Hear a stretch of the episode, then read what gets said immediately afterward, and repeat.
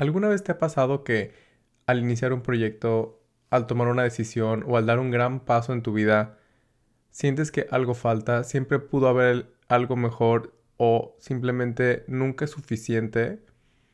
Esto tiene que ver con el perfeccionismo y es algo que afecta a bastantes personas y sin darnos cuenta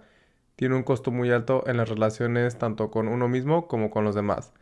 En este episodio te platicaré un poco sobre mi experiencia y mi perspectiva con esta conducta que afecta a bastantes personas.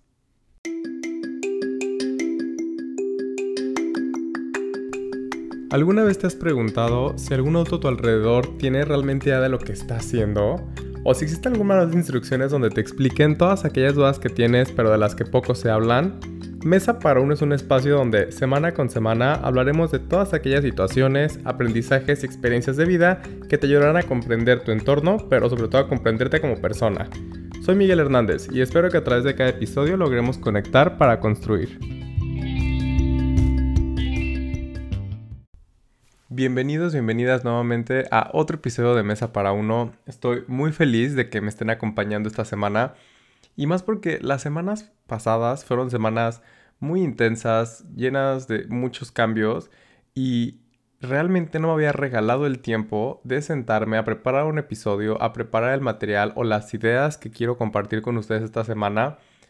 Pero a raíz de una sesión con mi terapeuta que tuve justo la semana pasada, siento que fue como un balde de agua fría y que me destapó los ojos a un tema que me interesa bastante, que a raíz de esta sesión he cambiado mucho la perspectiva de cómo verlo en mi vida y de cómo entender hasta qué punto está, o sea, está considerado una virtud y hasta qué punto pasa a ser algo que afecta en las relaciones tanto con uno mismo como hacia los demás. Y es el perfeccionismo el perfeccionismo, que bueno, la gente que me conoce sabe que soy un poco obsesivo con, con algunas cosas, particularmente como con temas de orden y limpieza, trato de ser como, como no tan obsesivo, pero sí. Y, y a raíz de eso también me di cuenta de que estaba proyectando este perfeccionismo a, a distintos planos de mi vida que no, o sea, que no era el, el lugar adecuado y que terminó en unas semanas caóticas llenas de movimientos en las que no me pude concentrar en siquiera poner un episodio en orden. Pero bueno, entrando más a detalle de, del tema que, que, les quiero compartir, es primero entender un poco este, el perfeccionismo. Que yo lo entiendo, o, o, lo que he visto y en, en mi perspectiva, es que se manifiesta o se puede ver representado de dos maneras. Una es cuando sales y haces las cosas, eh, cualquier cosa, dígase desde un trabajo, haber hecho una reunión, un viaje, un proyecto, cualquier cosa que sales y haces, pero que inmediatamente ya estás como juzgándote o como calificándote con una vara altísima por esos pequeños detalles que no salieron bien. Es entonces, es estarlo haciendo pero casi que inmediatamente estar pensando en todo lo que salió mal.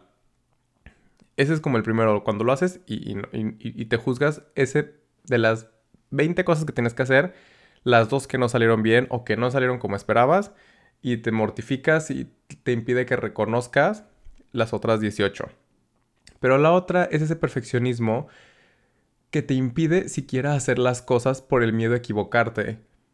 Porque están relacionadas una cosa con la otra, el perfeccionismo con el miedo a equivocarse. No pueden coexistir la una sin la otra. Y esta segunda forma del, perfeccionismo es cuando, no sé, por ejemplo, no haces algo pensando siquiera en todo lo que puede salir mal o porque piensas que los medios para hacerlo no son suficientes o estás esperando que sea el momento perfecto para hacerlo. Por ejemplo, no sé, eh, yo estoy esperando a que... A, organizar una cena en mi casa,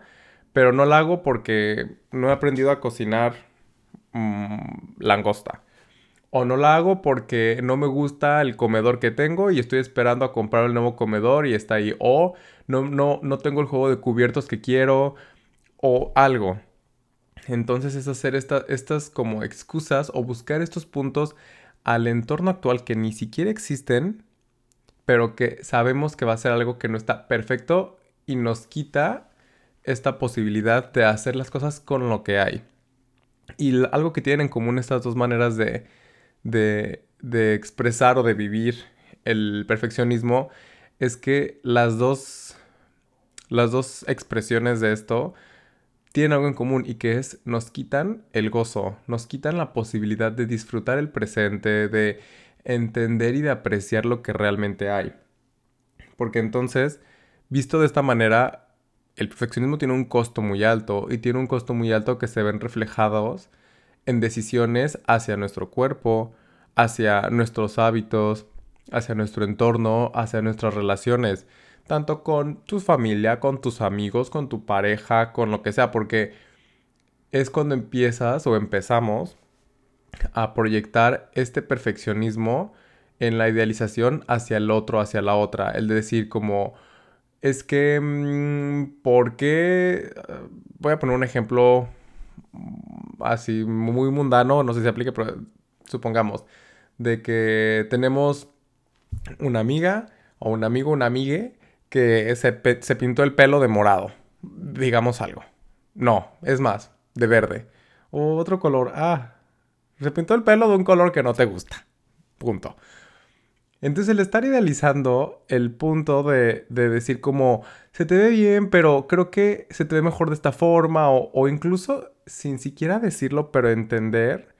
el, el, estar deseando que fuera de otra manera para encajar en nuestros aspectos de perfección, eso a la larga daña relaciones. Daña relaciones porque es una expectativa tan alta y tan imposible de alcanzar hacia la otra persona porque esperas que viva bajo tus estándares y no se puede. Entonces, al final, ese desgaste, ese perfeccionismo siempre recae únicamente en la persona que lo vive. Las demás personas tienen como un daño colateral, por así decirlo, porque se ven desgastadas de estar en estas relaciones, pero el, que sufre más o el que se ve más como dañado es, es uno mismo. Entonces, pues va con esto. Y otro punto que va de la mano, como lo mencionaba, pues es la toma de decisiones y el miedo a equivocarnos. Porque una parte del miedo a equivocarnos es el, primero el que dirán, el que dirán, el,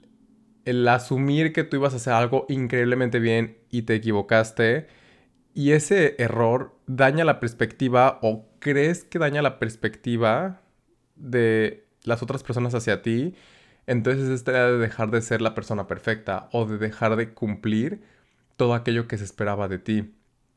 Y no está tanto miedo equivocarnos porque, no sé, después de haber contado planes impresionantes y, de ir alardeando de que yo voy a hacer, yo voy a lograr esto y tal, te equivocas y pues, ¿qué va a pasar? Se va a voltear tu mamá, tu papá, tu hermano, tu hermana y te van a decir, te lo dije, te lo dije. Y no hay nada que, que moleste más. Eh, digo, puede ser el escenario, puede ser que, que no te lo digan con esas palabras, pero entonces este miedo a equivocarnos, este miedo a pasar un oso, pues es lo que nos impide como el, tomar decisiones, el realizar cualquier cosa y permitirnos equivocarnos, porque entonces en lugar de decir, ok, me equivoqué, pero aprendí la lección, que creo que es lo más importante el equivocarse, o sea, equivocarte mil veces, equivocarte como profesional, equivocarte como persona, equivocarte como pareja, equivocarte como padre, madre, como lo que quieras, pero es súper importante que nunca dejemos de lado la lección, porque eso es lo que nos va a hacer que estemos un paso más cerca o un paso más adelante a esa versión que queremos lograr. Y de hecho, eh, estoy leyendo ahorita un libro de, de Brené Brown que me fascina. Es, es, una investigadora que además busca mucho entender esta parte de el perfeccionismo con la vulnerabilidad y el cómo qué papel juegan en las relaciones humanas, pero ella menciona cómo está, relacionado el uno con la otra, el perfeccionismo, con el miedo a ser vulnerables, el miedo a mostrarse como son, el miedo a equivocarse, el miedo a decir, ok, esto, esto va así. Y tratamos de, y, me incluyo en tratamos porque, como les mencioné al inicio, es, algo que estoy trabajando ahorita en terapia. Eh, tratamos como de cubrir eso o de decir como, no, ese sentimiento y entre comillas negativo que siento al equivocarme, que siento al no lograr tal objetivo, tal meta que me propuse, pues me va a hacer sentir eh, mal, por decir algo, de me va a hacer sentir triste, me va a hacer sentir, inserta la emoción que, que uno quiera poner.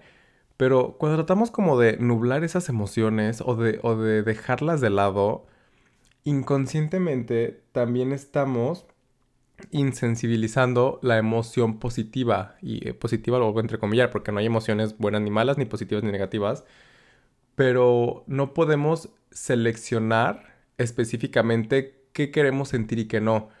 Es o todo el paquete o nada. Y es súper interesante porque bajo este supuesto vuelvo a caer en lo mismo que, me, se me quedó muy grabado. Como el perfeccionismo lo que nos quita, nos quita la posibilidad, nos quita la capacidad de disfrutar, de apreciar, de agradecer. Y algo que, que, me llamó mucho la atención también de lo que estuve platicando con mi terapeuta, que yo creo que mi terapeuta me va a empezar a cobrar por, por, por ventilar las sesiones, pero a mí me ayuda mucho. Em, es esto que, que, mencionamos, porque yo seguía, voy a poner un ejemplo, yo seguía queriendo em, resolver o atribuir todas las cualidades, todos los puntos de lo que no tengo ahorita o de lo que no he logrado ahorita a la perfección de lo que sí puedo controlar y, entre comillas nuevamente controlar porque nada, nada está en nuestro control, pero de decir, si yo, y es un ejemplo súper mundano, pero si yo mantengo mi departamento enteramente limpio de revistas y de catálogo, de que no hay ni un pelo en el suelo, no hay ni una pelusa, no hay nada, eso va a atribuir o eso va a contribuir a que yo logre tal objetivo a que yo sea más feliz en tal cosa. Y no, o sea, es un piso, es, es, es algo que tiene que estar habitualmente en un contexto, en un ambiente donde habita gente. Entonces, algo que se me quedó muy grabado y a lo que iba con, con esto que, que mencionó mi terapeuta, es que nosotros creemos, o nosotros digas a las personas que tenemos una tendencia fuerte o muy inclinada, muy inclinada hacia el perfeccionismo, en el creer que el perfeccionismo es perseguir la mejor versión de cada persona. Porque es como querer ser el mejor, querer ser tal y cuando alcance este objetivo tal. Y no, realmente el perfeccionismo es la cacería de lo peor de nosotros. Y lo peor, entre comillas nuevamente, porque es lo peor, dígase, los errores. Ese pequeño detalle, esa pequeña virtud, ese lo que sea, que nos va a estar hostigando, que nos va a estar atormentando, que nos va a estar arruinando todo lo que sí logramos porque nuestra atención, porque nuestro esfuerzo, porque lo que tú quieras está puesto en ese detalle que no está bien. Y entonces también es como entender dentro, dentro de todo este espectro de que sí, que no, que es perfecto para uno y que es perfecto para otro. Entender también que la perfección, primero, es muy subjetiva. Lo que es perfecto para mí puede no ser perfecto para otra persona y viceversa. Y que al final, el, el, el dejar de buscar esta perfección tiene que ver muchísimo con el permitirnos ser vistos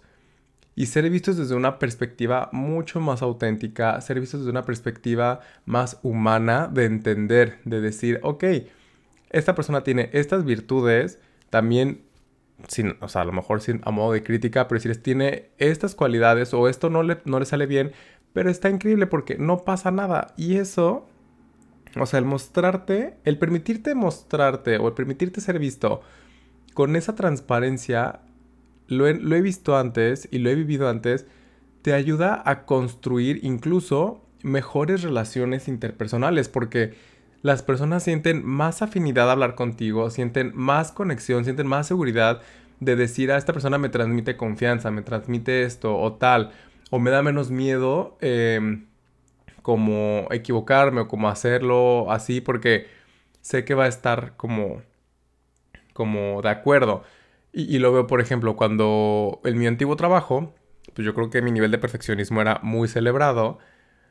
en el que yo iba y había veces que me ponía a limpiar yo el piso de la planta de mi, de mi zona de trabajo porque yo quería que estuviera bien, aunque la gente estuviera ahí y sabía que por la dinámica del trabajo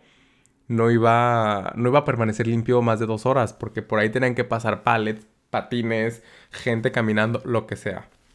Entonces, yo recuerdo que durante el tiempo que tuve mi última asignación, el hecho de de bajar un poco la guardia o de permitirme ser como más humano con, con la gente que tenía a mi cargo,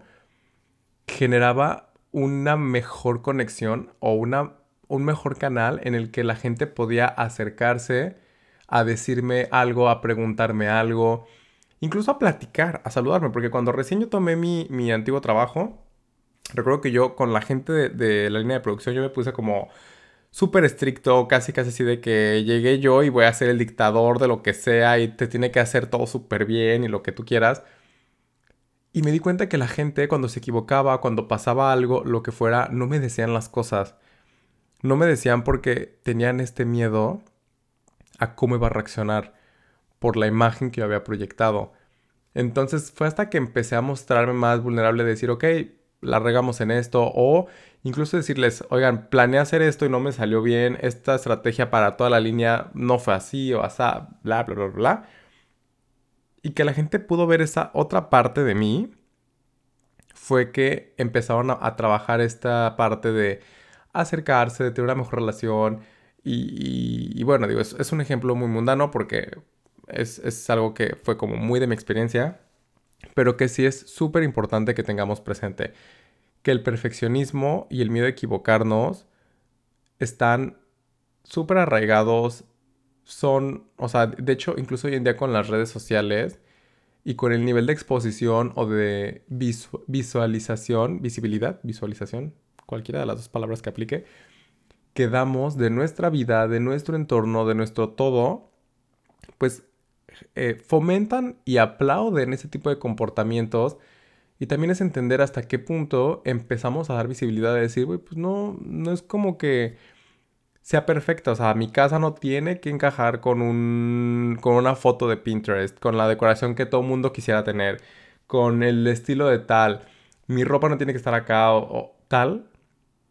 Y es hasta que empezamos a incluso mostrar esa vulnerabilidad de decir eso, porque por ejemplo, a veces yo de que casi, y la gente que me sigue en mis redes saben que yo no soy tanto de postear selfies o demás. Y a veces que quiero subir una foto o algo y que lo veo la foto y digo, Dios, me veo tan demacrado. De que a lo mejor de que las ojeras, ahorita con el invierno que hay menos sol, que es como la, la piel empieza a cambiar un poco, los ánimos, lo que sea. Y hay veces que digo, la foto, el momento en el que la tomé, lo que quiero expresar, lo que quiero comunicar, me fascina, pero no lo puedo hacer porque en mi mente está la policía de las redes sociales que te van a decir de, mm, disculpa, tu foto no se ve muy bien, tu foto no se ve como queremos, tienes que quitarla o algo.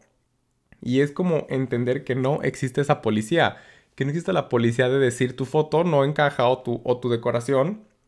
o tu, sí, la limpieza de tu departamento no está como tendría que estar no puede estar así o no tiene que estar así. Y es entender que no existe, no hay. Entonces, es, es, es como principalmente lo que, lo que les quería convertir este episodio. Digo, y lo aclaro totalmente, como se los había venido diciendo en los otros episodios. Yo ni soy terapeuta, cada persona tiene que, o sea, si escuchas esto y te sientes identificado, identificada, pues es entender que cada origen o cada, cada cada comportamiento tiene un origen diferente, tiene una afectación distinta y el modo de trabajarlo es muy diferente. Yo ahorita estoy trabajando de una manera con mi terapeuta para empezar a trabajar y a, aprender a sobrellevar esto o aprender a vivir con esto sin que me absorba, sin que me, me arruine relaciones, sin que me arruine momentos y lo que sea, pero lo que funciona para mí puede que para el de al lado no funcione o puede que para otra persona sea diferente. Entonces, sí es súper importante que cada persona entienda esto. También, a ver, es normal y es entendible que dentro de todas las personas existe un nivel de perfeccionismo en lo que hacemos porque pues a todos nos gusta hacer las cosas bien o al menos a la mayoría de la gente nos gusta hacer las cosas bien hacer lo mejor que podamos, entregar lo mejor de nosotros y más si es algo que te apasiona. Pero el problema es cuando empiezas a sobrepensarlo y como lo mencionaba al inicio, cuando empiezas a, a juzgarte con una vara súper alta, a decirte cosas o críticas que a lo mejor ni siquiera le dirías a otra persona, o cuando te impide siquiera hacer algo por temor a que el contexto, a que la preparación, a que el momento no sea como como el, que tú esperas que sea el perfecto o lo indicado. Y es entender de decir, pues no, lo importante es que se haga. Por ejemplo, yo los primeros episodios, digas los primeros tres episodios, de pronto era como que veía las gráficas del, del, podcast y decía, es que, ¿por qué no alcanzo más de 90 reproducciones por episodio? Entonces no es bueno, entonces si hago esto. Y fue incluso algo que me ayuda o que he estado viendo que, que funciona para ir diciendo como, no, lo importante es que se haga. O sea, esto nació para compartir para buscar que lo que esté diciendo le ayude a más gente a entender algunas circunstancias y que todo lo que se platica o lo que les platico, todo lo que cada quien piensa, hace introspección y lo demás, que al final del día ayude a mejorar las relaciones tanto con uno mismo como con los demás. Y ahora sí que, eh, digo, es una expresión que usamos mucho en México, lo de te digo Juan para que escuches Pedro muchos de los episodios o muchos de los temas que yo platico con ustedes es como les digo a ustedes para escucharlo yo, porque es algo que a mí me ayuda y, es como lo que yo he ido descubriendo que cuando lo comparto o cuando lo digo, cuando lo grabo, es como, ay mira, sí sabía esto. O ahí estaba, solo me falta ponerle atención, falta que enfoque bien este, este, esta energía en esto, tal. Entonces, pues nada, ya les iré compartiendo en otros episodios el, camino sobre este trabajo con el perfeccionismo, pero sí que al escuchar este episodio, si te hace lógica, si te destapa más dudas, si te hace entender algunas otras, incluso si te hace entender a otras personas, eh,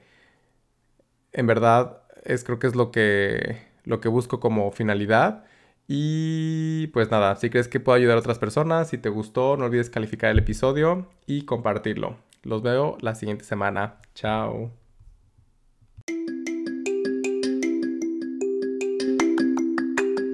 Gracias por escuchar este episodio. No olvides compartirlo con todas aquellas personas a las que crees que pueda ayudarles a generar un cambio en su vida.